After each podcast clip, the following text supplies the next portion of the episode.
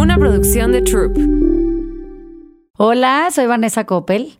Bienvenidos a este microespacio de reflexión profunda, creado con la única intención de aprender a vivir quietos y sin estar chingando a los demás. Semana a semana vamos a explorar nuevas y mejores herramientas que nos ayuden a encontrarnos a nosotros mismos. Así es que sean todos siempre, siempre bienvenidos y abrazados de cerquita y del lado izquierdo, que es el lado del corazón. Esta semana empecé a pensar que sería un buen tema para discutir, que fuera de utilidad para todos. Y creo que a merced de la circunstancia del momento presente, no podemos negar que todos estamos y vivimos inmersos en un drama. Entonces es curioso, pero todo el mundo está de alguna manera enamorado del drama particular de su vida. Eso quiere decir, vive siendo el quejoso, ¿no? No nada más el quejoso hacia adentro, que eso sería muy interesante averiguar de qué se queja uno adentro, pero eso se empieza a traducir en verbalización y entonces de repente empezamos a sonar a disco rayado en un monotema que le hacemos extensivo a todo mundo. Parecería que todo mundo tiene que estar enterado de nuestro drama, de la circunstancia tan triste en la que estamos viviendo, de la depresión de la que no podemos salir, de esta forma tan desagradable de la vida de tratarme, ¿no? Y entonces de repente em, se me ocurre que esto no nada más tiene que ver con el drama, eso quiere decir la piedra esta de la que yo estoy enamorada y vengo cargando como si no tuviera otra opción. Más bien, eh, esto está ligado de manera muy profunda a un sistema de autoimportancia. ¿Qué quiere decir esto? Yo creo que yo soy tan importante y el mundo gira en torno a mí y todo el mundo se levanta y lo único que quiere hacer es chingarme que asumo que el drama me persigue, que no cesa, que cuando no me está pasando una cosa me está pasando otra, que la vida no es tan noble conmigo como con otra gente, que la vida de otra gente sería mejor si la tuviera yo, que no he sido tan afortunada en lo que quieran, dinero, amor, eh, pareja, eh, familia, trabajo. y entonces de pronto se empieza a crear una estructura sufriente en nuestras cabezas que se repite y se repite y se repite y no para.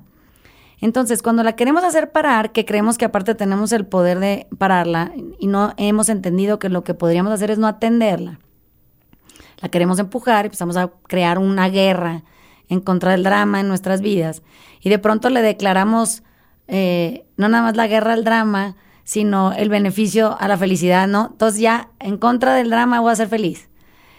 Siempre pienso que otra vez estamos eh, atorados en la autoimportancia, porque ¿por qué pudiéramos pensar, de dónde sacamos la idea?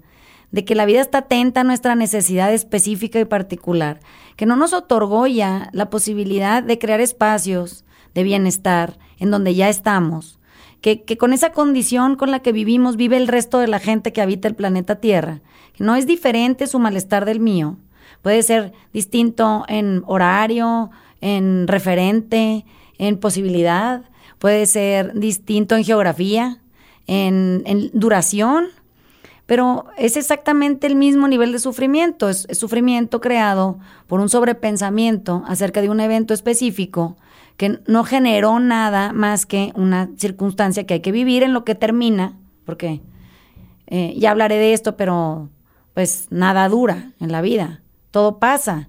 Eh, el drama este al que nos queremos anclar también es muy curioso, pero a la larga parecería que venimos cargando con el mismo drama. Entonces, si lo pudiéramos caricaturizar, seríamos nosotros con un piedrón que dice el drama y entonces yo hoy vengo con la piedra cargando, se me cae, me tropiezo con ella, le echo la culpa a alguien que me empujó, que no es que nadie me entiende, ya mira me volvieron a empujar, nadie me ayuda a cargarla. Si voltean alrededor se van a dar cuenta que todos estamos en la misma. Entonces sanar Primero empezaría con encontrar cierto tipo de humildad que nos alejara de ese sistema arrogante que nos ha hecho creer que somos nosotros el centro al que se dirige el daño, que no es tan grave lo que nos está pasando y que tampoco nos va a durar. Entonces, que igual y valdría la pena que en algún momento nos pudiéramos acercar a una aceptación constante de que la vida es así, que las cosas pasan porque pasan que hay un constante movimiento en estar vivo, que no es estático, que no va a parar y que no va a tener consideración con nosotros nada más porque somos nosotros.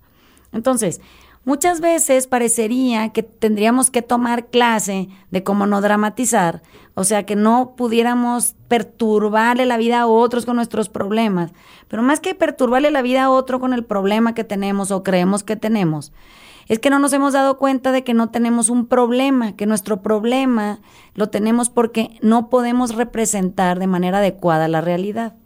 ¿Y eso qué quiere decir? Quiere decir que cuando yo estoy puesto en este momento, inamovible, está pasando lento, eventualmente cesará, yo no puedo darme cuenta que mi interpretación del momento presente es lo que me está dañando. ¿Por qué? Porque el momento presente es como es y en él hay lo que hay hasta que eso cambia. Y entonces, si yo puedo aproximarme a representar ese momento de manera sencilla, resumida y sin tanto adorno, sería yo y viviría yo más feliz. Entonces, ¿qué pasa? Que cuando no podemos tener una representación adecuada de la realidad, entonces la magnificamos, eso quiere decir exageramos, o, o nos ponemos a generalizar. Entonces, imagínense que de pronto a alguien se le ocurre dramatizar un evento de alguien llegando tarde y entonces dice, no me respetas porque siempre llegas tarde. Y entonces la otra persona dice, ¿cómo? Pues, o sea, ¿qué tiene que ver eso con otro? Es muy confuso. Si nos cachamos y pedimos una disculpa, decimos, ay, perdón, estoy generalizando, esto es, esto es un error de representación de la realidad. No siempre llegas tarde porque no estarías aquí. Si entienden que se le acumularía que siempre llegó tarde y entonces estaría muerto o en otro país a estas alturas. O es como cuando alguien le dice a un otro siempre gritas, o le dice nunca llegas, o, o, contesta es que nunca me has querido. Es como tan categórico y se ve tan ridículo que las personas que reciben el mensaje dicen esta persona se volvió loca, no, eso nunca ha pasado. Yo no, siempre grita, suena a que yo abro la boca, emito un sonido tipo ¡ah! Y eso lo, lo produzco por 24 horas, 365 días del año hasta el día de mi muerte. ¿Por qué? Pues porque eso sería siempre. Cuando hay excepciones a la regla, eso quiere decir que la persona no puede siempre gritar, estaría muerta, no comería, no tomaría agua, no dormiría, no se bañaría, todo estaría gritando todo el día. Entonces podríamos atinar a decir, es que tengo un error de representación. Decir siempre gritas es equivocado. Puedo decir, cada lunes a las 3 de la tarde, cuando vienes de trabajar y entras por la puerta, gritas. Eso es mucho más atinado. Es menos dramoso. ¿Ya se dieron cuenta? Es la solución al problema. Entonces, si queremos hacer la tarea y queremos dejar de dramatizar y volvernos gente más ligera, mucho más precisa en nuestras expresiones y eh, alejados del drama, de la, generalización, podríamos tomar en cuenta que cada vez que cometamos el error mental o no verbal, de decir eh, o usar palabras enormes, y cuando digo palabras enormes son estas que no emiten y, eh, más que grandiosidad en, el tamaño, eso quiere decir, no aceptan excepciones a la regla, podríamos parar y corregir. Entonces, ¿qué quiere decir esto? Imagínense que eh, lo vamos a tratar de ver desde un ángulo más específico. Si yo me entero que estoy generalizando y me entero que estoy llevando a un montón de gente en un tren de vergüenza y de culpa y de, y de responsabilidad no asumida, según yo, ¿no? Por eso llega tarde porque es muy irresponsable y puedo rectificar y decir, no, me equivoqué, no siempre llegas tarde, podríamos empezar a entender que todo tiene una excepción a la regla. Por eso no podemos generalizar. Lo único que no tiene excepciones a la regla es cambiar y morir. Para eso no hay excepciones a la regla. Entonces, por eso es tan categórico el acto. Si entienden que uno se muere y pues no hay más opción que seguir muerto. Y uno cambia y no hay más opción que seguir cambiando es imposible permanecer idénticos que como el día que nacimos. Cuando nosotros creemos que todo eso es extensivo al resto de nuestra vida, empezamos a sufrir y le creamos mucho sufrimiento a otras personas. Entonces, podríamos parar, decir estoy generalizando, qué curioso que confundo morir con llegar tarde, qué curioso que confundo morir con subir el tono de la voz, qué curioso que eh, confundo morir con que a veces puedes ponerme atención y a veces no. Y entonces la realidad vuelve a volverse cristalina, nítida, y estoy cada vez más cercano a un plano de quietud, que es al final lo que estoy buscando. Entonces, intenten usar este eh, recurso, es buenísimo.